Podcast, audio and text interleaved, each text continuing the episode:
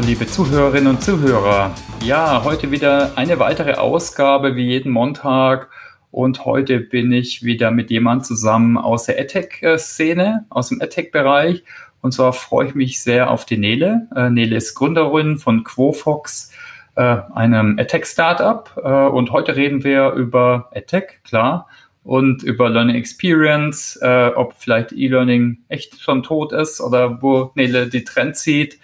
Ja, Nele, toll, dass du dabei bist. Hallo, Grüße nach Berlin. Hi Thomas, danke, dass ich heute hier in deinem Podcast dabei sein kann. Freue mich. Ja, super. Willst du dich einfach mal kurz vorstellen, was so deine Reise bis jetzt war? Wir haben schon rausgefunden, du warst sogar mal SAP-Partnerin, wusste ich gar nicht. Ja. Äh, und äh, was du jetzt gerade so machst. Ja, also ich glaube, meine Reise bis hierhin als Gründerin und Geschäftsführerin von Quofox mit Höhen und Tiefen insgesamt. Äh, ich selber komme eigentlich komplett aus dem Learning- und Development-Bereich. Bevor wir Quofox gegründet haben, war ich in unterschiedlichen ähm, Positionen bei großen IT-Anbietern ja, wie Oracle, IBM, ähm, aber auch als äh, Personalleiterin im mittelständischen Unternehmen unterwegs und danach bin ich in eine große Trainingsfirma gewechselt, auch da im Bereich Business Development Internationalisierung. Ähm, die haben wir 2014 verkauft an die TÜV Rheinland Akademie und dann Quofox gegründet. Ja, und jetzt sechs Jahre später ähm, Gründerin, wie gesagt, und Geschäftsführerin und äh, ja, sehr erfolgreich unterwegs, hoffentlich. Ja, super. Und du sitzt in Berlin, ne? So dem Hotspot oder einem der Hubs, äh, so in der ähm, im AdTech-Bereich. Ja, wollen wir ein bisschen über AdTech reden zuerst mal und, und AdTech-Startups? Super gerne. Ja, prima. Wo siehst du denn so die Trends und Innovationen der, äh, derzeit im AdTech-Bereich? Also, ich meine, Lerntechnologie gibt es ja schon lange. Also vor 2000, da hatten wir es mit Diskette und DVD oder äh, ähnlichen Sachen gemacht. Dann kamen verschiedene Plattformen, LMS, Autorentools. Also manche Sachen gibt es ja schon länger, aber wir sehen eigentlich wieder so eine neuen, ich würde mal sagen, eine neue Welle sozusagen, oder? Ja, also der Weiterbildungsmarkt, glaube ich, der befindet sich ja jetzt nicht erst seit Corona im totalen Wandel. Mhm. Ich finde auch, die Bildungsbranche ist eine Branche, die ja einen sehr, sehr starken Wandel im Grunde genommen durchmacht. Klar, du hast es eben gesagt, vor 10, 15 Jahren äh, das erste Mal das Thema E-Learning. Heute mit Corona vielleicht sogar relevanter als ähm, jemals zuvor. Ich glaube allerdings, dass der Bildungsbereich sich nach wie vor in einem totalen Wandel befindet, der jetzt natürlich durch Corona, durch die Pandemie nochmal total beschleunigt worden ist. Und wie er nach Corona aussehen wird, darauf bin ich gespannt, weil ich hoffe und sehe natürlich im Markt, dass viele innovative Lösungen auch jetzt nochmal mal durch diese Pandemie ent, äh, entstanden sind.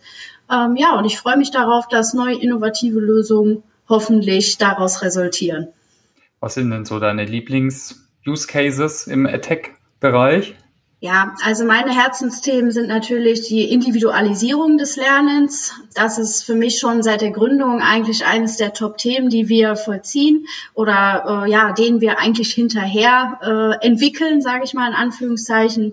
Ich glaube, die Individualisierung der Weiterbildung ist ein riesiges Thema. Wir alle kleiden uns unterschiedlich, wir reisen an unterschiedliche Orte, nur die Bildung ist eben halt nach wie vor Gießkanne. Von der Grundschule bis hin zur Erwachsenenweiterbildung zieht sich eigentlich so durch. Ähm, und ich bin davon überzeugt, dass diese Individualisierung der, des Lernens, der Weiterbildung sich im Grunde genommen durch alle Stufen ziehen wird. Ähm, zweiter wesentlicher Bereich ist natürlich künstliche Intelligenz.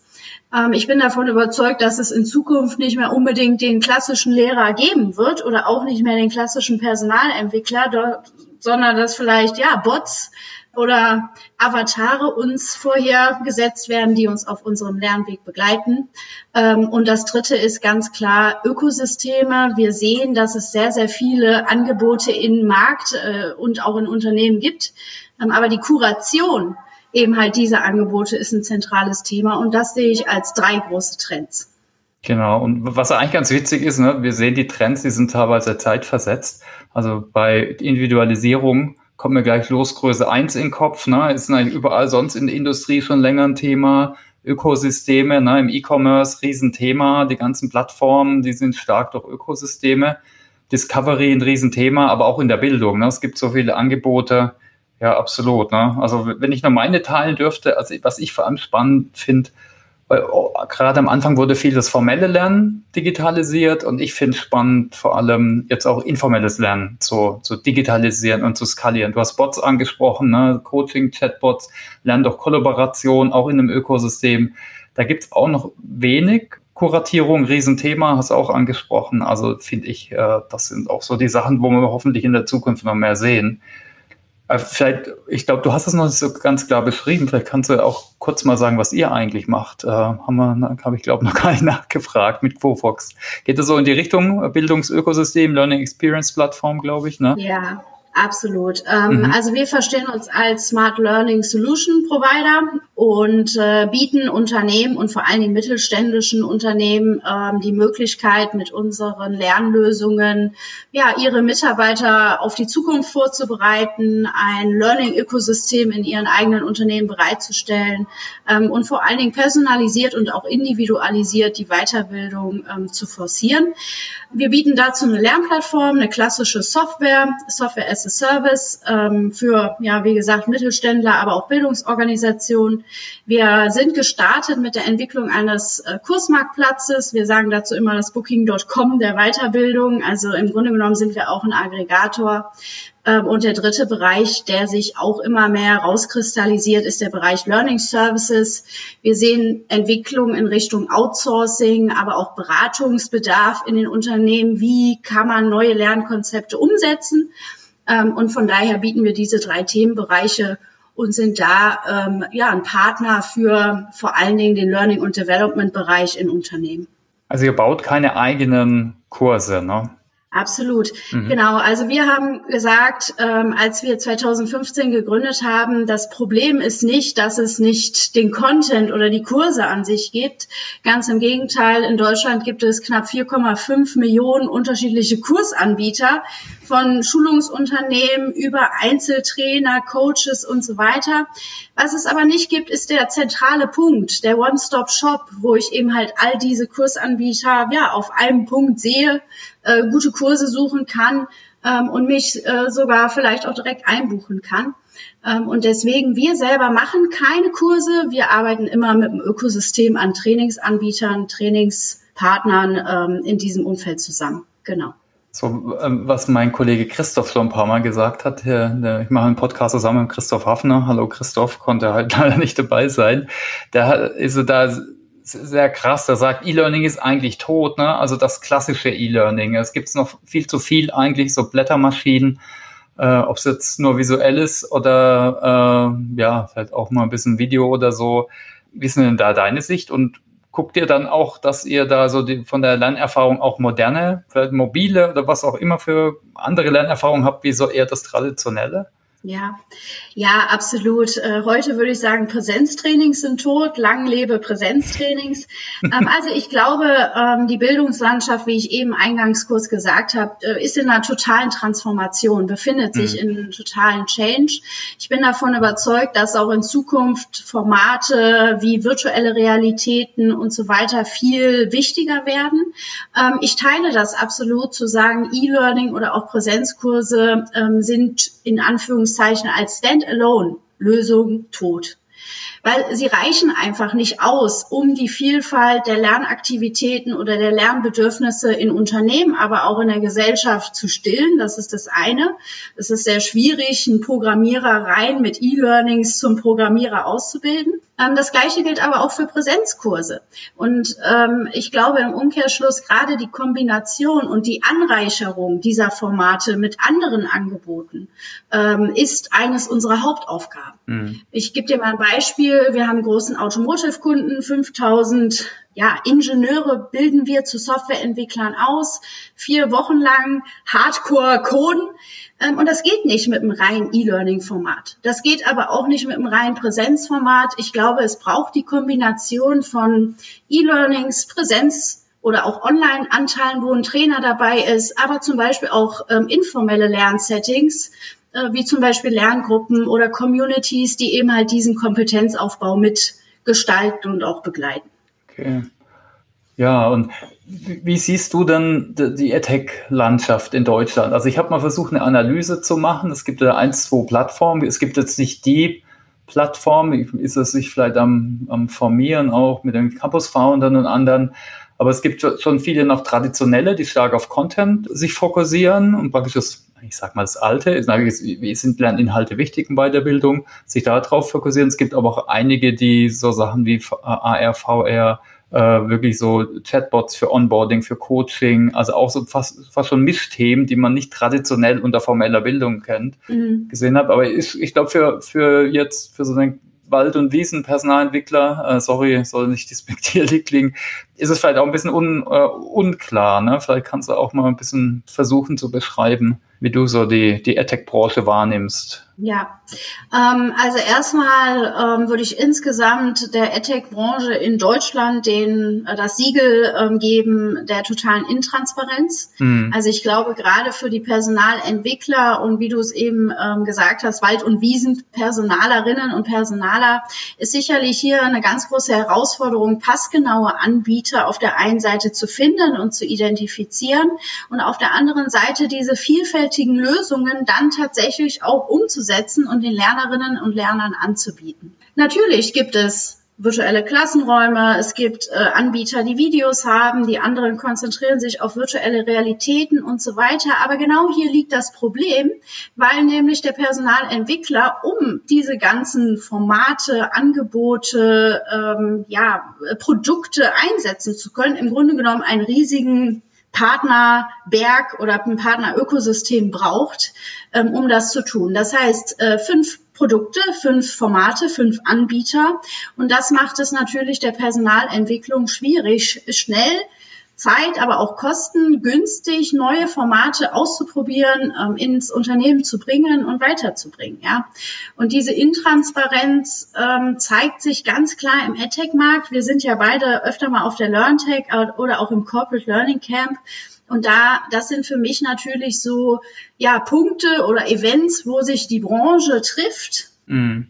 Aber schaut man sich die Entwicklung an, sind es dann doch immer relativ ähnliche Unternehmen, ähm, äh, Communities, die sich da treffen, auch wenn vielleicht mal ein Unternehmen dazukommt, das andere wieder auch verschwindet. Ähm, ich glaube, es ist so ein Kern ja, der im AdTech-Bereich da ist. Ähm, und den muss man zusammen an einen Tisch bringen, sodass wir eben halt auch der Personalerin oder dem Personaler helfen, passgenaue Anbieter und äh, in dem Zusammenhang auch Angebote zu identifizieren und dann auch nutzen zu können. Mhm. Ja. Und vielleicht ergänze ich da nochmal, ich sag mal, dieser KI-Campus ist ja auch mhm. eine Folge davon, dass der Markt total intransparent ist, dass man sagt, okay, wir brauchen jetzt einen Campus, ähm, der ja Themen rund um künstliche Intelligenz lehrt, von verschiedenen Anbietern und die müssen wir zusammenbringen auf eine Plattform. Und ich denke, das ist auch so eine Entwicklung eben halt dieser Intransparenz, weil sonst bräuchten wir einen aggregierten KI-Campus nicht. Und ja, ich glaube, das wird ähm, in Zukunft auch weiter äh, zunehmen, wenn dann immer mehr Angebote auch aus dem Ausland noch in die deutschen Märkte kommen und so weiter. Also die Intransparenz wird leider nicht weniger. Mhm. Ähm, und deswegen hoffe ich natürlich, dass solche ja, äh, Institutionen wie Campus Founders, aber auch die Corporate Learning Community dazu beitragen, ähm, dem Markt mehr Transparenz zu geben. Mhm. Ja, vielleicht kann man sogar positiv sehen. Ne? Ich würde mal, also so neudeutsch, die Diversifizierung äh, ist es ja sogar positiv, dass nicht ein super Winner takes it all Plattform wie Amazon oder was auch immer oder also andere Plattformen gibt. Und das, klar, vielleicht ist mehr Transparenz natürlich, das hilft sicher dann schauen wir mal. Ich finde halt vor allem auch spannend, dass sich doch mehr Startups inzwischen äh, gegründet haben und dass es da doch äh, einiges, einiges mehr gibt. Klar gibt es etablierenden Player, äh, die sich immer auf der LearnTech treffen, aber auch oft entstehen Innovationen durch Startups, die vielleicht ein bisschen schneller sind oder einzelne Use Cases noch besser ausarbeiten. Absolut. Trotzdem, Thomas, muss ich doch ergänzen hier, dass natürlich auch die Startups im Education-Bereich im Markt auf einige Hürden treffen. Mhm. Ja, ähm, all dieses ganze Thema Datenschutz oder auch Prozesse, Vorgehensweise in großen Unternehmen ist gar nicht so einfach. Und hinzu kommt natürlich auch die ja permanente Unterfinanzierung des Bildungsbereiches von der Schule über die Erwachsenenbildung. Da muss viel mehr getan werden. Das heißt, der Markt für die Bildung an sich ähm, von der finanziellen Seite ist sicherlich äh, nicht einfach. Ne? Ähm, und viele Startups im AdTech-Bereich, die gute Ideen haben, scheitern daran auch, geeignete Finanzierung oder auch geeignete Kunden zu finden, wie sie eben halt ihre Ideen, ihre Innovationen umsetzen können. Ne? Ja, was ich hier da interessant finde, ne, also ich folge zum Beispiel, können wir vielleicht in die Shownotes auch machen, äh, ich folge äh, so ein VC-Haus, Bright, Bright Eye Ventures, die analysieren den europäischen Markt immer. Mhm. Und was die hier schön aufgezeigt haben in ihren Grafiken, dass der B2C-Markt in der Bildung fast am stärksten jetzt gewachsen ist. Aber meiner Meinung nach, oder vielleicht stimmt es mir dazu, sicher ein Resultat, weil die Zusammenarbeit mit großen Firmen ist so kompliziert. Zusammenarbeit mit Schulen ist noch, noch schwieriger, äh, weil da im Ende dann jede einzeln dann doch tickt. Äh, und aber Menschen sehen, dass Bildung, ob es für ihre Kinder ist, ob es für sie selbst ist, ob es Hobbylernen ist, ob es dann vielleicht nebenher was lernen ist. Also Menschen wissen ja eigentlich, dass es wichtig ist. Ne? Und äh, das fand ich eigentlich ganz interessant. Ne? Absolut. Ja, ich glaube halt, oder wir sehen natürlich gerade der schulische Bereich ist auch sehr stark natürlich subventioniert. Mhm. Ähm, da fehlen zum Teil auch die gesamte Infrastruktur.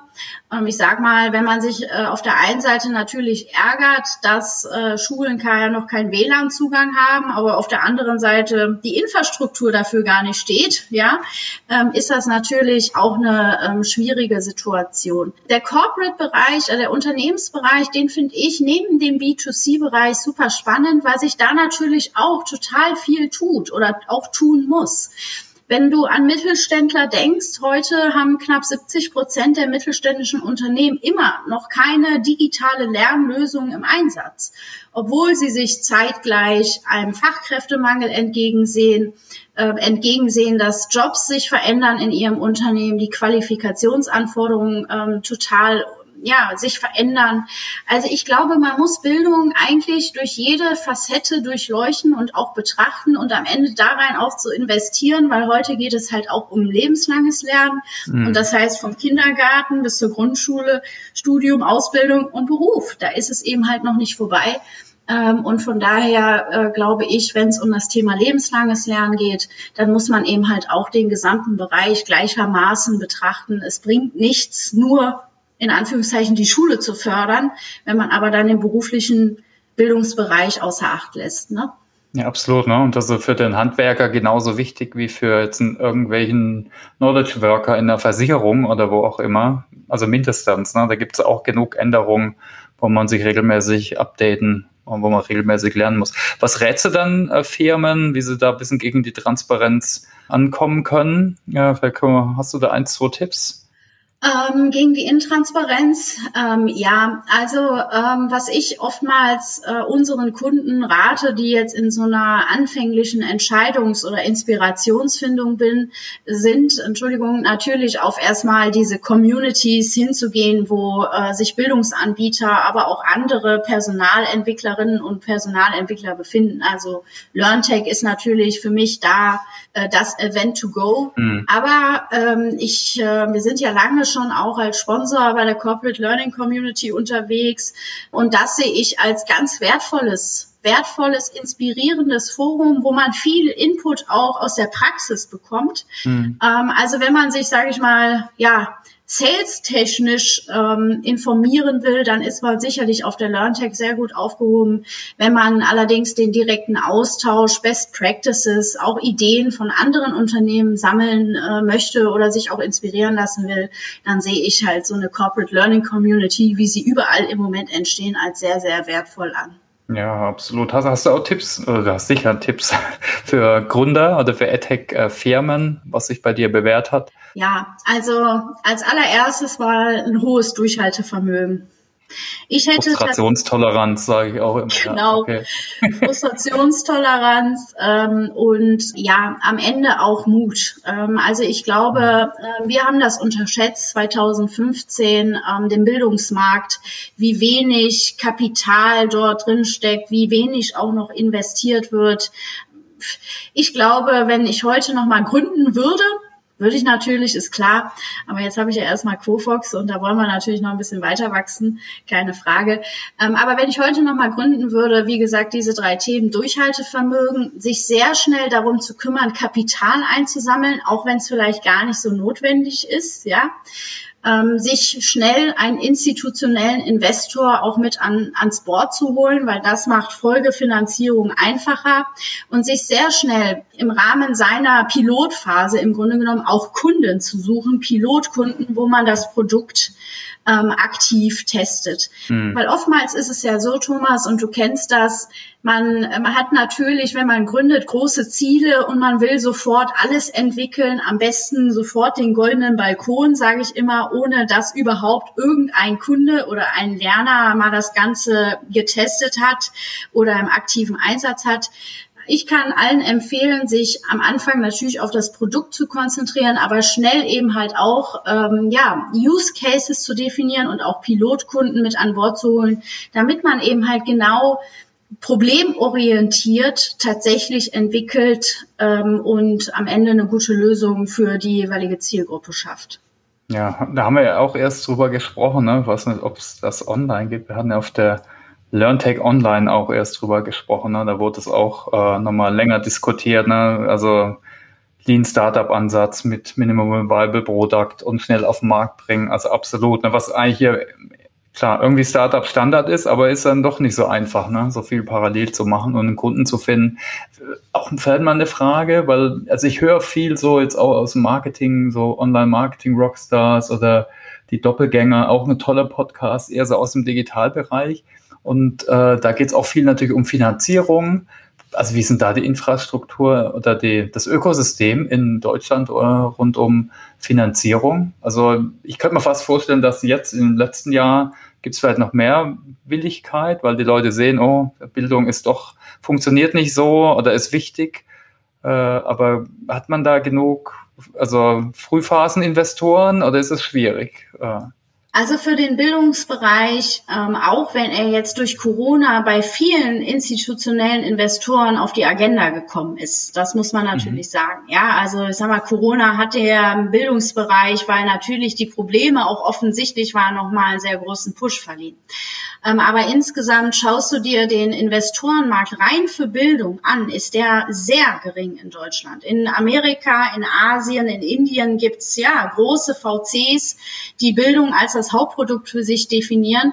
In Deutschland ist die Anzahl gering. Wen hat man? Bertelsmann, ähm, äh, die mm. sicherlich investieren, vielleicht auch die ein oder anderen kleineren, aber ich glaube schon, ähm, um ähm, ja einen großen Anteil einer Finanzierungsrunde zu schaffen als Startup, muss man muss man den Blick ins Ausland werfen, in andere Märkte.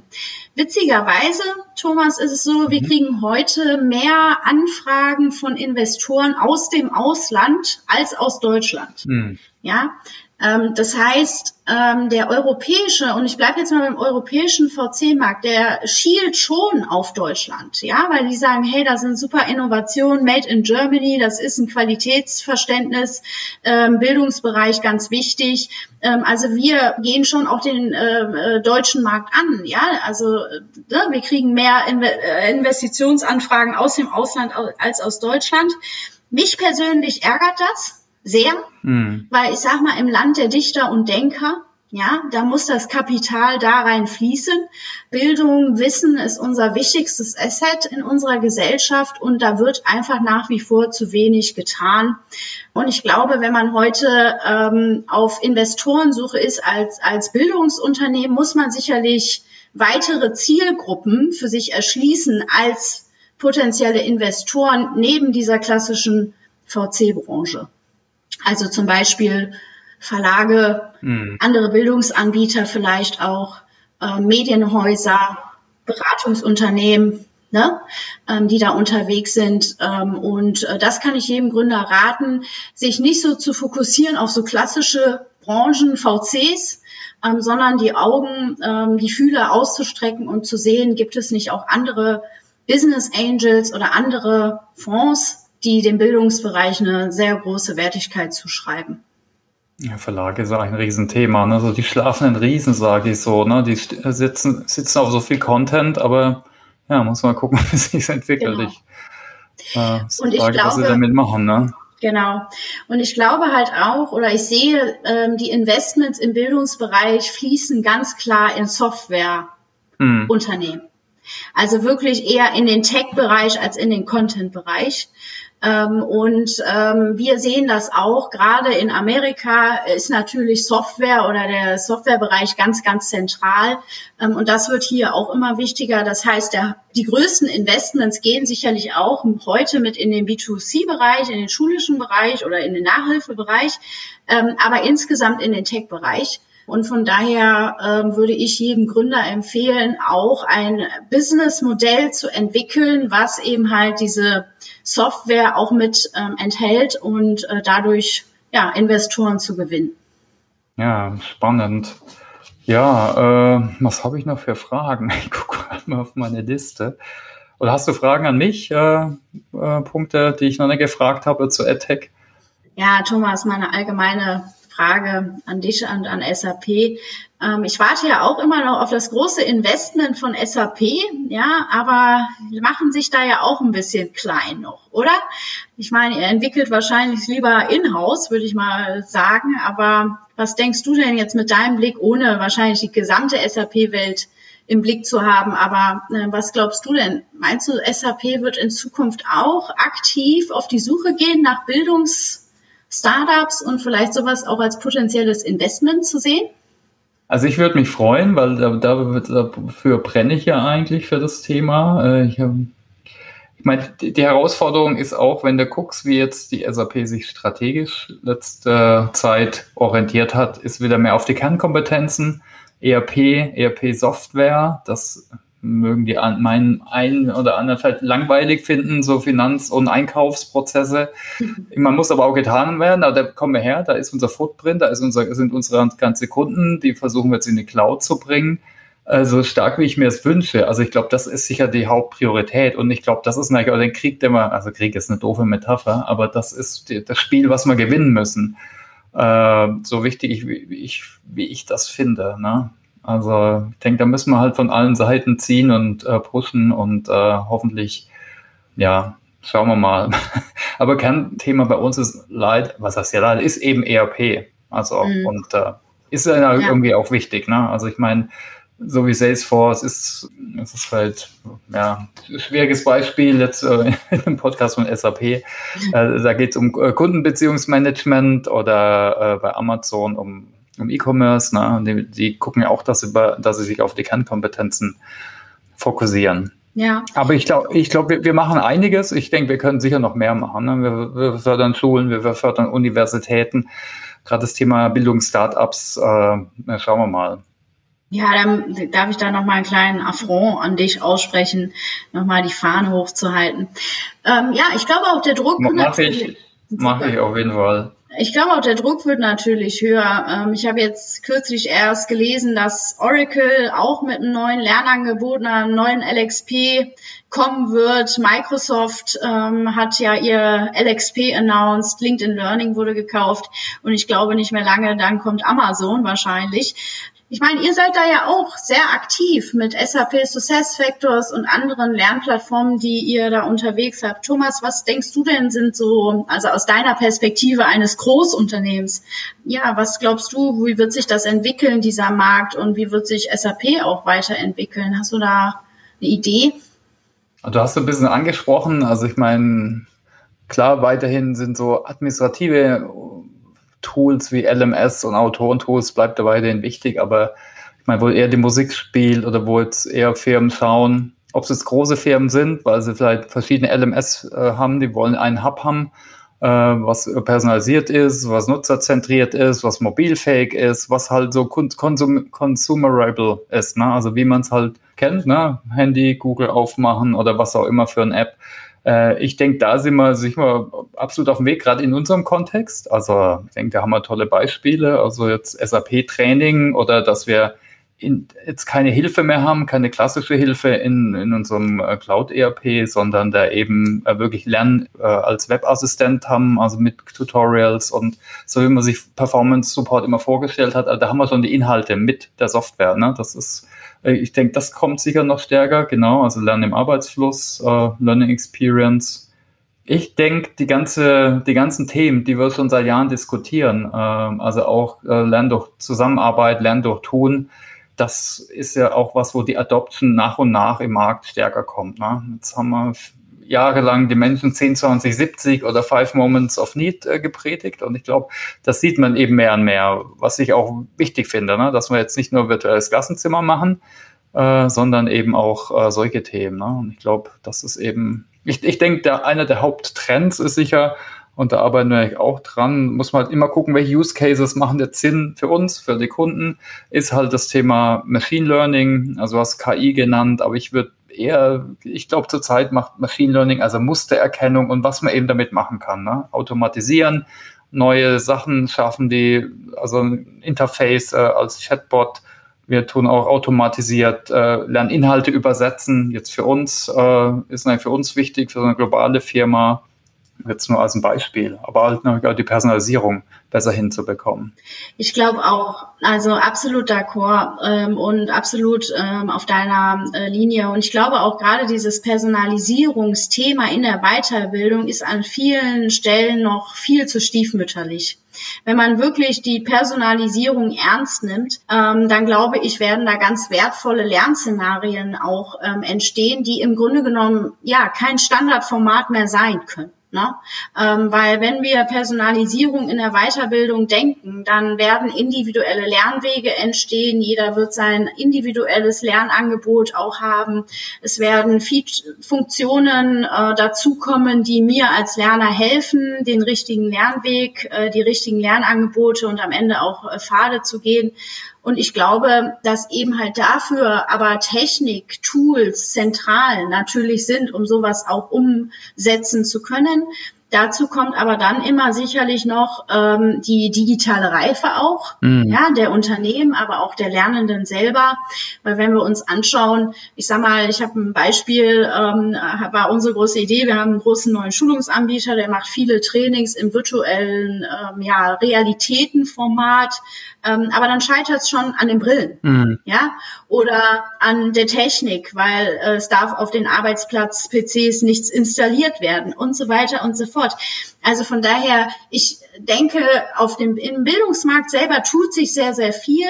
Aber wir haben wirklich auch noch viel zu tun, was die digitale Infrastruktur in den Unternehmen, in den Schulen, in den Universitäten und so weiter betrifft, dass auch sehr, ich nenne sie mal kreative Konzepte oftmals an ihre Grenzen kommen, eben halt deswegen.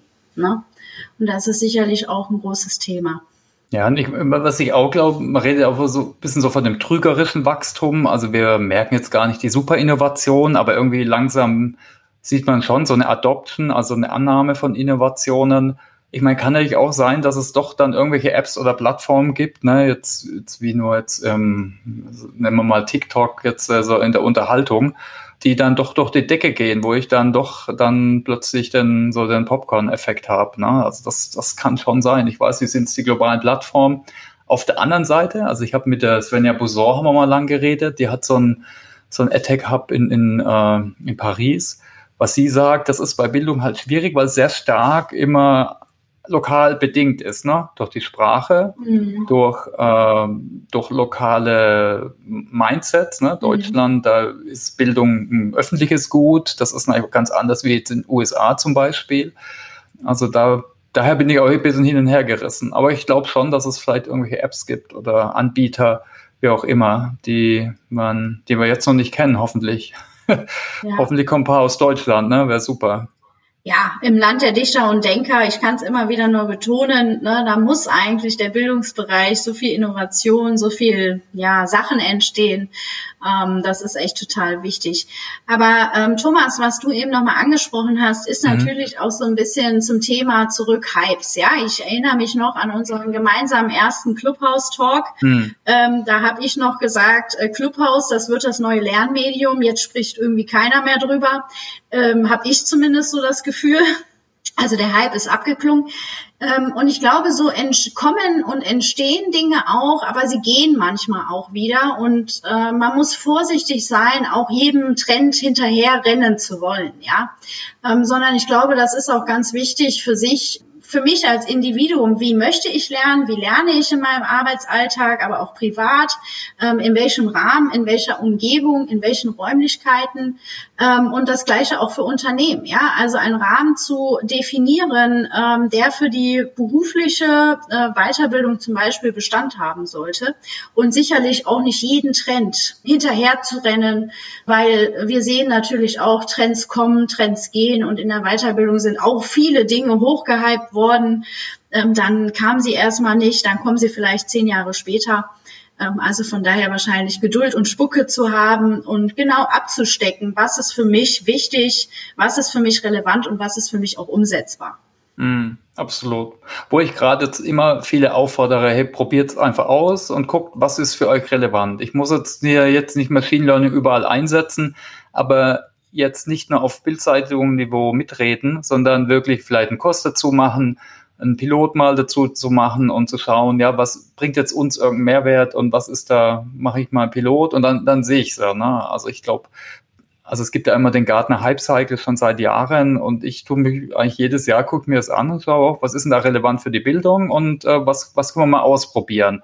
Also ich, das rate ich schon jedem. Natürlich ist dann die Frage, was machen wir im Großen und wir haben immer einen Haufen Bälle in der Luft aber das würde ich schon jedem raten. Klar, auf der anderen Seite gibt es die Second Mover Advantage, aber da, äh, ja, Nein, ausprobieren, absolut testen, lernen, ne, wie das auch in der ja, Entwicklung eigentlich der Fall ist.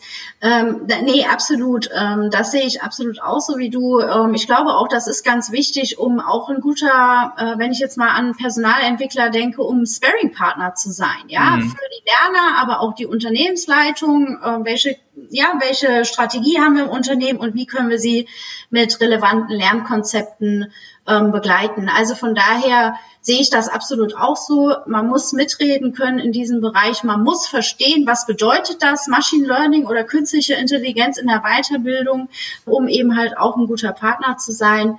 Ähm, was ich halt sehe, und das meine ich mit dem Hinterherrennen, ähm, ich kenne natürlich auch viele Unternehmen, die ja äh, solchen Trends, sage ich mal, permanent hinterherrennen, dann aber drei, vier Jahre brauchen, bis sie es in ihrem Unternehmen integriert haben und dann ist es schon wieder vorbei. Mhm.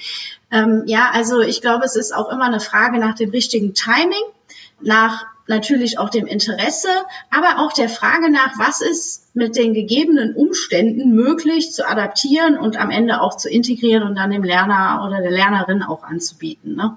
Hm, absolut, ja. Genau, und da lieber mal schnell und iterativ und mit, mit Piloten vorzugehen. Ja, absolut. Als das große Monsterkonzept zu machen. Äh, ich habe letztes Mal im Podcast, das würde ich jetzt auch nochmal gern äh, besprechen, äh, haben wir mal zusammen drauf geguckt, was so Lieblingsnarrative sind. Ne? Das ist auch so ein Modekonzept mit Narrative, Glaubenssätze, aber die lenken eine schon. Hast du zur Bildung äh, Narrative? Also ich finde immer noch gut, Bildung ist Zukunft. Vielleicht hast du andere. Ähm, ja, Zukunft, Wachstum, Innovation und Zukunftsfähigkeit hatten wir am Anfang schon. Ja, die drei Sachen, Zukunft, Wachstum und Innovation. Mhm. Weil ich glaube, Sie beschreiben das. Ne? Bildung ist natürlich Zukunft, der, der gebildet ist oder sich gut ausbildet, gute Kompetenzen, Qualifikation entwickelt und nicht nur einmal, sondern wirklich lebenslang, auch während des Zeitverlaufs. Man muss, man denkt ja immer wie ich, ja, Studium ist abgeschlossen, so, das war's jetzt, ne? Man ist fertig, ja. Äh, jetzt hat man alles gelernt und jetzt geht man ins Unternehmen rein, gründet mal hier, äh, man hat ja ein Wirtschaftsstudium gemacht und naja, man ist also bestens ausgerüstet. Und faktisch ist es natürlich nicht so. Ja, Der, äh, die Bereiche entwickeln sich total weiter. Im IT-Bereich ist die Halbwertzeit des Wissens 1,5 Jahre. Also das heißt, man muss sich wirklich permanent am Ball bleiben und auch die Eigeninitiative haben. Ähm, und deswegen würde ich auch unterstreichen, als Narrativ zu sagen, Zukunftsfähigkeit für die Lernenden, für Menschen, aber natürlich auch für Unternehmen. Und gleiches gilt für die Innovation. Man kann in Unternehmen eben halt auch nur Innovation, neue ja, Entwicklungen vorantreiben, wenn man Menschen hat, die den Mut haben, die Leidenschaft, aber vielleicht auch das Wissen, ja, um solche Dinge voranzubringen ähm, und zu adaptieren. Und ich bin davon überzeugt, mit gut qualifizierten Mitarbeiterinnen und Mitarbeitern, aber auch ähm, ja, einer Gesellschaft schafft man Wachstum, schafft man Innovation und am Ende Zukunftsfähigkeit natürlich viel schneller, als wenn man relativ geringen Qualifikationsstandard hat. Ja, cool. Haben wir wieder zwei neue Narrative. Zukunft und Innovation. Zukunftsfähigkeit, sorry, und Innovation. Super. Genau. Da mache ich mal eine Liste. Müssen wir irgendwo teilen. Finde ich, finde ich immer gut, ne? Weil es gibt viel zu viel negative Narrative. Da möchte ich gar nicht drauf eingehen. Genau. Wie lernst denn du am liebsten? Also was sind so deine Lernhacks? Also gibt es so tolle Work- oder Life-Hacks, aber es gibt auch Lernhacks. Äh, ist aber bei jedem ein bisschen anders, ne? Also ich als äh, Gründerin, äh, ich glaube, mein Tag, der hat jeden Tag 14, 16 Stunden. Mhm. Also für mich ist es ganz schwer, mal zu sagen, eine Woche, zwei Wochen raus aus dem Unternehmen und mal in so ein Training zu gehen. Ja, ähm, das mache ich auch gerne, aber dann eher wirklich vielleicht mal in Verbindung mit dem Auslandsaufenthalt, wo man inspiriert wird von anderen Kulturen, anderen Vorgehensweisen. Aber wenn es jetzt um, ich sage mal als Beispiel, einen klassischen Excel-Kurs geht, ähm, dann gehe ich heute nicht mehr ähm, zu irgendeinem Trainingsanbieter, sondern äh, ich ja, lerne das im Grunde genommen im Flow der Arbeit. Und das ist für mich auch ein Lernhack, ähm, den äh, ich erst für mich entdecken musste, nämlich Lernen tatsächlich auch in den beruflichen Alltag zu integrieren. Und das mache ich, weil klar, wir natürlich auch ein Angebot haben für unsere Mitarbeiterinnen und Mitarbeiter. Wir haben auch eine Academy, wo so kleine Learning Nuggets, äh, die maximal zwei Stunden gehen, äh, angeboten werden ähm, oder auch mal Videokurse. Es kann auch mal ein Podcast sein ähm, oder auch ein Artikel lesen. Also mein Lernhack ist, Lernen zu integrieren in den Arbeitsalltag, in den privaten Alltag, in das Leben ähm, und vor allen Dingen möglichst viele Formate zu nutzen. Hm. Also nicht sich zu konzentrieren und zu sagen, okay, Bildung heißt für mich Videos oder Bildung heißt für mich Präsenztrainings, sondern es kann eigentlich alles sein. Es kann ein YouTube-Video sein, es kann Artikel sein, es kann, wie wir beide, ich lerne gerade total viel von dir auch, ja. Es kann ein Podcast sein oder auch, ja, eine Unterhaltung in der Kaffeeküche und all das sind wertvolle Lernszenarien, die man, glaube ich, viel intensiver nutzen sollte ähm, und vor allen Dingen sich auch die Zeit dafür nehmen muss, um up-to-date zu bleiben und auch relevant zu sein, im Arbeitsmarkt mitreden zu können, im Privatleben und so weiter. Cool. Das ist übrigens, ich habe den gleichen Lernhack. Ich setze mir immer, definiere mir immer Lernprojekte. Also, weil, wenn ich das nicht im Kalender habe und keine Meetings, dann fällt es hinten runter. Also absolut äh, super Lernhack. Was hast du? Äh, was, äh, Thomas, sorry, was hast du das letzte Mal ja? gelernt? Oh, das letzte Mal gelernt. Also heute habe ich wieder in einem Meeting was gelernt, aber es ist halt so was Kleines gewesen. Ne? Also ich habe, wir haben schon, wir reden dauernd über Cloud, aber ich denke, wir müssen nochmal rausschärfen, was jetzt wirklich lernen in der Cloud und was die Parallelen sind. Ne? Also ich denke, da habe ich, nochmal gelernt, ha. Also es war eher vielleicht so ein Aha-Moment, aber Aha-Momente sind ja auch Lernen. Ne? Klar. Also ich, ich lerne viel auch jetzt über Podcasts oder über, dass ich irgendwo was lese, auf LinkedIn mal. Genau, heute hatte ich eine super Präsentation auch über Bachelors vom Jochen, Johann Robes. Äh, ja. Da habe ich auch wieder äh, nochmal gelernt, äh, also einfach zum Hintergrund, ne? Und ich glaube, ich war schon ewig nicht mehr auf einem formellen Kurs, wo ich, äh, was halt viele dann im Hinterkopf haben, wann war ich jetzt mal auf dem Training? Ja. Also nee, das ist äh, alles irgendwie so im Arbeitsfluss oder im alltäglichen Chaos ja. Äh, hast du derzeit was auf der To-Learn-Liste? Ja, Oder was hast du derzeit? Äh, tatsächlich ja. Ähm, ich habe ja und äh, ich habe ja eben ganz am Anfang gesagt, woher ich eigentlich komme, äh, aus mhm. natürlich der Personalentwicklung, aber ich war immer in IT-Unternehmen unterwegs. Das heißt, insgesamt glaube ich, ähm, habe ich ein gutes Wissen rund um IT, aber auch Personalentwicklung. Ähm, was mir fehlt und ich glaube, das ist ein ganz, ganz relevanter Zukunftsskill, ähm, sind eigentlich zwei Sachen. Auf der einen Seite Programmieren. Ähm, also wenn ich meine Jungs und Mädels hier angucke, wie die mal eben so eine Software programmieren oder ein Feature, dann beeindruckt mich das. Ähm, und ich sehe da außer Zahlen nicht viel, kann also schlecht mitreden. Also habe ich mir vorgenommen, zumindest mal die Grundlagen der Programmiersprache zu lernen, weil meistens ist es so, wenn du eine Programmiersprache kannst, kannst du auch relativ easy auf andere umsteigen. Also das Prinzip ist meistens gleich. Ähm, und der zweite wesentliche Bereich ist, wir stellen uns darauf ein, dass natürlich nach der Corona ganz neue Arbeitsmodelle und am, am Ende auch digitale Führungsmodelle notwendig sind. Ähm, und ich habe mir vorgenommen, mich da noch mal ein bisschen ja, inspirieren äh, zu lassen, was den Bereich Digital Leadership betrifft, äh, Meetings online halten, neue Konzepte umzusetzen. Also ich glaube, so Programmieren und Digital Leadership, das sind so die Themen, die ich jetzt mhm. als nächstes angehen werde. Was lernst du programmieren? Python oder sowas? Oder welche konkrete Sprache? Ja, ähm, äh, tatsächlich habe ich mich für C entschieden. Ähm, warum? Ja, eigentlich gute Frage, weil ich glaube, Python äh, wollen alle lernen. Nee, C++ mhm.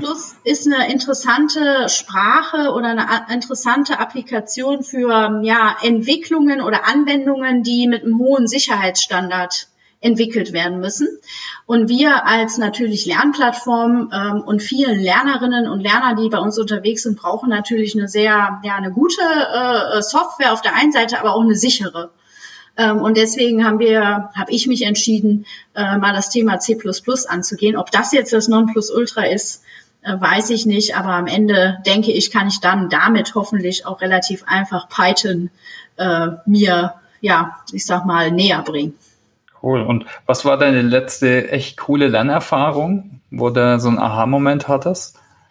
Ähm, meine letzte echt coole Lernerfahrung war tatsächlich mit diesem besagten großen Kunden, der seine äh, Mitarbeiter komplett neu ausbildet.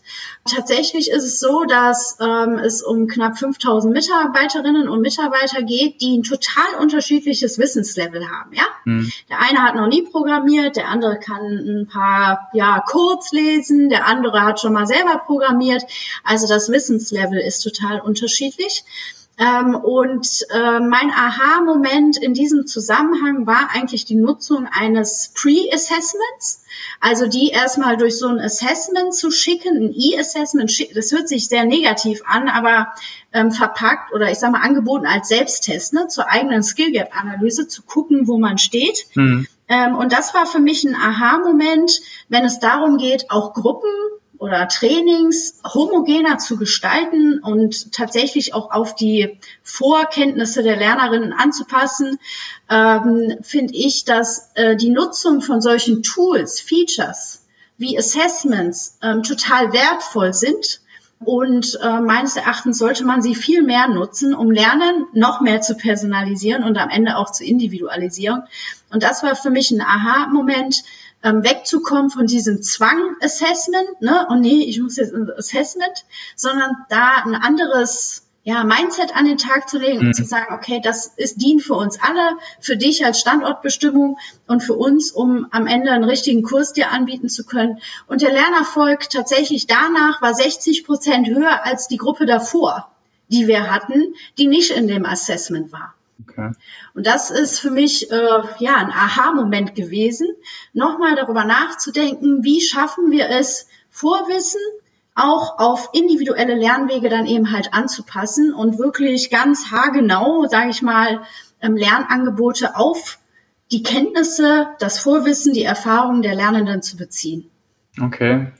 Ja, ich glaube, da muss, muss ich eh nochmal eins so Podcast machen zum Thema Assessments. Also ist ja auch ein Thema, Absolut. ist sehr negativ behaftet, aber es gibt auf jeden Fall auch Use Cases und wenn man es nicht so fies äh, unter Zwang macht, vielleicht sind wir auch echt fies sozialisiert. Ich hatte schon speziell nach der Uni hatte ich manchmal Albträume. Ich habe irgendwie einen Test ver, ver, ver, verpennt oder was auch immer. Also, genau. Äh, nee, ich aber auch. absolut. Müssen wir, müssen wir auf jeden Fall noch, noch mal, ist ein ja. guter Punkt nochmal für einen Podcast. Äh, hast du noch irgendwelche spannenden Quellen, die du empfehlen möchtest, wie du dich updatest? Äh, Blogs, Podcasts, vielleicht sogar Bücher?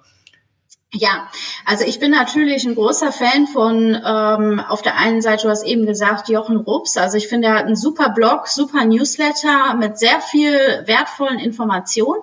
Kann ich jedem nur empfehlen, sich da einzutragen.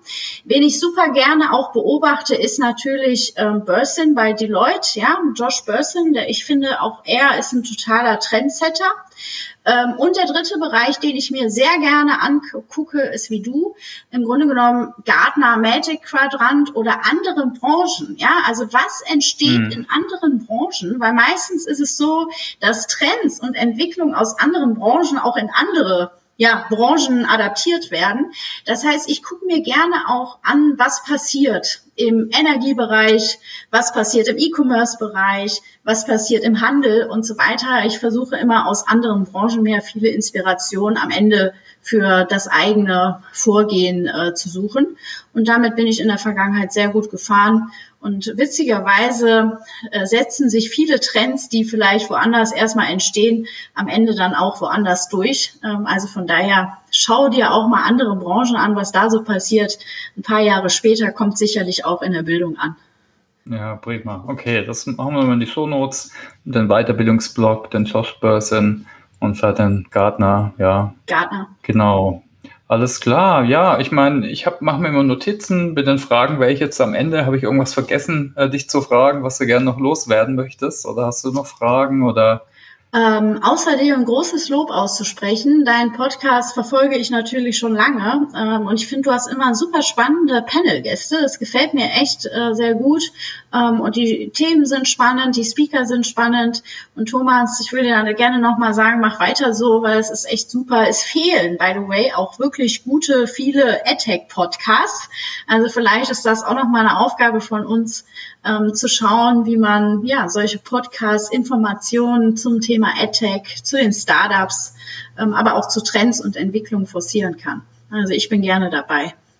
Okay, ganz herzlichen Dank. Ah, für die Hörer übrigens, wir haben am 30., also wenn ihr es hört, am Montag schon, dann könnt ihr euch noch registrieren. Da haben wir das Sub-Training-Forum, solch guten Punkt habe ich noch nie Werbung dafür gemacht. Und da haben wir einen Live-Podcast, auch mit verschiedenen EdTech-Startups, mit der äh, Jeanette von den Campus-Foundern. Ist nur eine halbe Stunde, aber wir haben auch einen kleinen Panel äh, und gucken uns verschiedene Use-Cases auch an. Äh, aber herzlichen Dank für das Feedback, Nele. Und das war ein guter Punkt. Ich versuche auf jeden Fall noch ein paar andere äh, ja, EdTech-Startup-Gründer hier zu porträtieren, auch um einfach eine Plattform zu gründen, äh, zu, zu bieten und ein bisschen die Transparenz herzustellen, über die wir vorhin geredet haben. Ja, du, dann ganz herzlichen Dank für deine Zeit. Liebe Grüße nach Berlin, herzliche Grüße an alle, die zugehört haben, äh, falls ihr noch dabei seid. Vielen Dank, äh, wie immer, äh, für die Zeit. Wir hoffen, dass wir euch inspirieren konnten oder hilfreiche Tipps geben konnten. Alles klar, dann hören wir uns äh, nächste Woche wieder montags. Also macht's gut. Ciao, ciao.